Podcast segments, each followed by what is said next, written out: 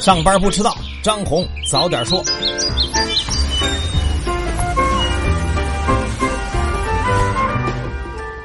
各位听友早，今天是五月二十八号星期二，欢迎收听今天的张红早点说。上来还是说大事昨天呢，早点说说了我们财新网的独家报道，江苏省东台市人民医院血透患者大规模感染丙肝。很快呢，当地政府就做出了回应，发布通报说，确认共有六十九名感染者，并认定呢这次事件是一起院内感染事件。据介绍呢，这次的事件主要原因呢是医护人员手部卫生、透析设备以及透析区域这三个方面消毒措施执行不规范而造成的。第二个原因呢是血透室的人力资源配置不足，每个护理人员最少要负责九台机器的操作，比一般行业规定要多出了三台。第三个原因是丙肝病人血透隔离区和正常的透析区存在通道共用的问题。而感染事件中的一位患者家属呢，也曾经对我们财经记者透露说，东台人民医院的卫生状况是一塌糊涂。最后呢，通报还透露，已经对十六名相关责任人进行了严肃问责处理。东台市人民医院党委书记、院长和分管副院长被给予了免职的处理。我不知道啊，这种事儿患者是不是可以起诉啊？接着来说科创板。昨天下午呢，上海证交所官网发布公告说，科创板股票上市委员会决定将在六月五号召开二零一九年第一次上市委员会审议会议，审议深圳微芯生物科技、安吉微电子科技、苏州天准科技等三家企业发行上市的申请。这意味着，在开始接受企业的上市申请之后的第七十天，已经有企业成功通过了正式受理、审核、问询这两大步骤，即将迎来上市结果揭晓前的重头戏，也就是这个上市委会议。一旦通过了上市委的审议呢，下一步就将报送证监会，由证监会执行注册步骤，然后企业就可以等待正式的发行上市。毫无疑问，科创板的正式落地也进入了最后的冲刺阶段。市场普遍的预期是，七月份可能是科创板梦想成真的时间窗口。再来说说涉嫌财报造假的企业 ST 康德。最近呢，ST 康德试图将虚增一百二十二亿资金的锅甩给北京银行的现金管理业务。在五月十五号呢，ST 康德就发布公告说，已经将北京银行西单支行的违规行为向监管部门进行了投诉。所谓的现金管理呢，是银行的一个常规业务，一般呢是通过资金归集的方式给企业开立共同管理账户，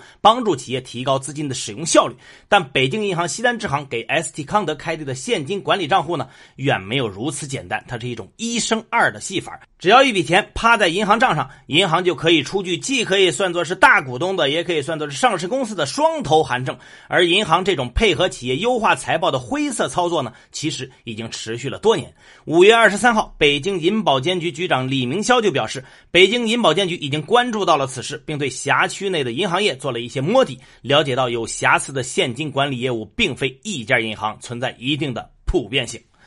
再来说说被接管的包商银行。前天呢，央行和保监会呢在回答记者问题的时候说，关于五千万以上的对公负债业务和同业负债，由接管组和债权人平等协商，依法保障。我昨天还说了，是依法保障和全额保障还是有区别的。那五千万以上到底会怎么处理呢？据我们财经记者多方了解到，对公债权人的先期保障比例不会低于百分之八十，同业机构不会低于百分之七十，其余部分允许继续保留债权，依法参与后续的受偿。此外呢？昨天，包商银行的直联账户已经被停掉了，而它的质押回购业务、同业存单交易等等也被暂停了。这有防范机构恐慌性挤兑，最后酿成流动性风险的意思。同时呢，证监会也让基金公司等证券机构自查，并且统计上报是否持有或者持有多少包商行的资产。不知道哪个是大雷啊？再来关注一下两个官方的回应。第一个是引发热议的水氢发动机。昨天呢，工信部表示没有收到有关青年汽车公司水氢能源车的产品准入申请，并且说呢，这个车型呢没有获得产品公告，不能生产销售和上路行驶。同时呢，该车型也没有申报新能源汽车的补贴。套用一个段子吧，咱们关心的是车能不能上路，有没有牌照，人家关心的是怎么从政府那儿弄到钱，不是一个层次。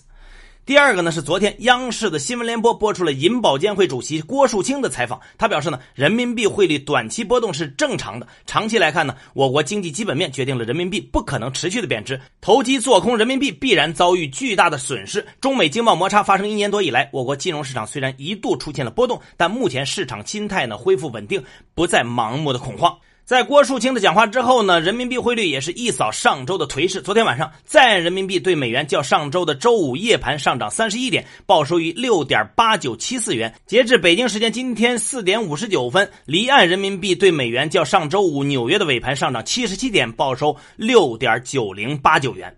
没记错的话，央行出了两个副行长，银保监会出了一个主席，都发过话了。不知道再跌的话会出谁。奔驰女车主维权的事件有了新的进展。昨天呢，西安市高新区市场监管部门通报了调查处理的结果，涉事汽车经销商，也就是西安利之星，被处以一百万的罚款，其中五十万呢是监管部门认为西安利之星销售的车辆存在产品质量问题，所以应该处罚五十万元。另外五十万呢，则跟之前爆出的金融服务费有关。监管部门认为西安利之星隐瞒了有关信息，并误导消费者签署了垫款服务协议，从中获取收益，所以处以五十万罚款。此外呢，西安市场监管部门还表示，对奔驰中国涉嫌销售不符合保障人身财产安全要求产品的行为呢，根据规定，已经移送有管辖权的部门处理。所以，创新式维权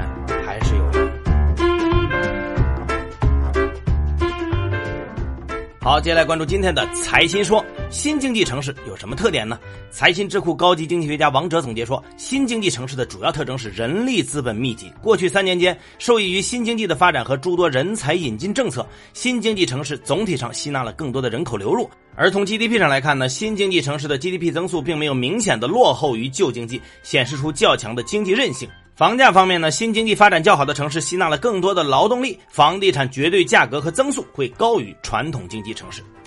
深圳市副市长王立新提出，用百分之十五的个人所得税减免优惠吸引境外人才，这反映出了什么问题？北京华税律师事务所执行主任肖文指出，反映出目前个人所得税法最高税率达百分之四十五的超额累进税率制度严重不合理。首先，超额累进税率呢是调整贫富差距的工具。绝大部分企业高管、科学家、高级工程师是中产阶级，而不是富人，不应该是超级累进税率的主要调节对象。其次呢，百分之三十、百分之三十五、百分之四十五税率集聚，长达二十六年没有大的调整。但是这二十多年来，社会物价涨幅惊人，纳税人负担实际加重。此外呢，百分之四十五的个人所得税税率在全球是较高的税率，不仅势必严重影响国外高端人。才的引入还可能会导致本国高端人才的流出，不适合发展中国家，尤其是面临西方各种打压下的中国。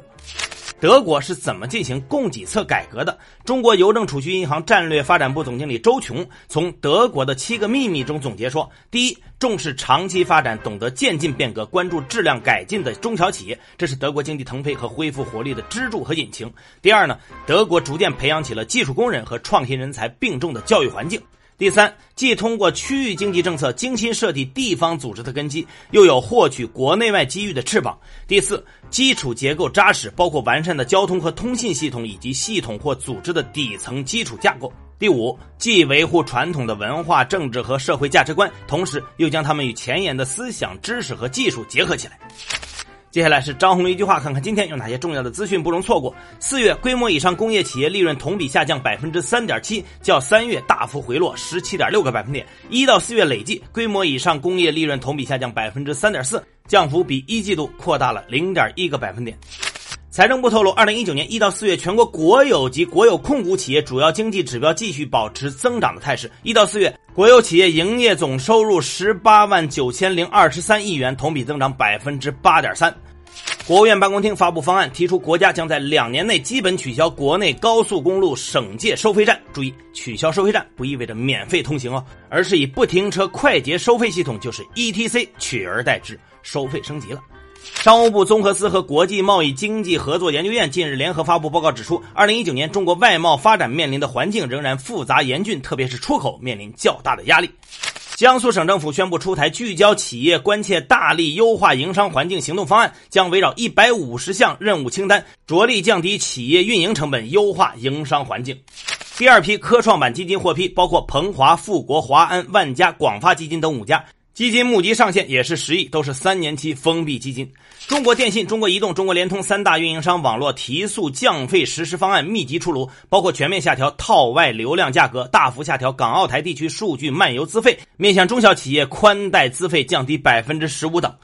华为视频与腾讯视频启动深度合作，双方将围绕视频内容以运营为基础，实现账号互通、运营协同、技术共享。通过深度合作，共同为华为终端用户提供内容和服务。彭博消息，阿里巴巴考虑第二上市，通过在香港上市募集两百亿美元，目标是最早今年下半年递交上市申请，旨在多元化融资渠道和提高流动性。阿里巴巴拒绝就此消息置评。有传闻称，喜马拉雅十二名董事同时退出，目前仅剩 CEO 于建军一人。喜马拉雅回应称，此次变动是因为公司搭建 VIE 结构，所有境内 VIE 公司的董事变更为境外母公司的股东，属于 VIE 标准结构。中船集团旗下租赁公司中船租赁公布香港首次公开募股计划，招股价每股一点三四港元至一点四二港元，最多募资约二十一点七八亿港元。中船租赁是国内首家船厂系租赁公司。香港证监会宣布，招商证券香港有限公司因为在担任中国金属再生资源控股有限公司的首次公开募股保荐人过程中，没有履行其应尽责任，违反监管规定，故对其谴责并罚款两千七百万港元。菲亚特克莱斯勒提议与雷诺合并，持股比例为五十对五十，称不会因为合并而关厂。新公司将在纽约、巴黎和米兰上市。对此，雷诺方面回应称，将评估菲亚特克莱斯勒的合并提议。五月二十七号周一是美国的阵亡将士纪念日公众假日，美股休市一天。国际油价上涨，布伦特七月原油期货收涨一点四二美元，报收于每桶七十点一一美元。以比特币为首的加密货币集体大涨，比特币最高涨破八千九百五十八美元，日内最高涨三百六十二美元，逼近九千美元关口，触及一年之内的新高。好，以上消息来自于我们财新网、还有新华社和三大证券报。各位安心上班，好好挣钱，咱们明天见。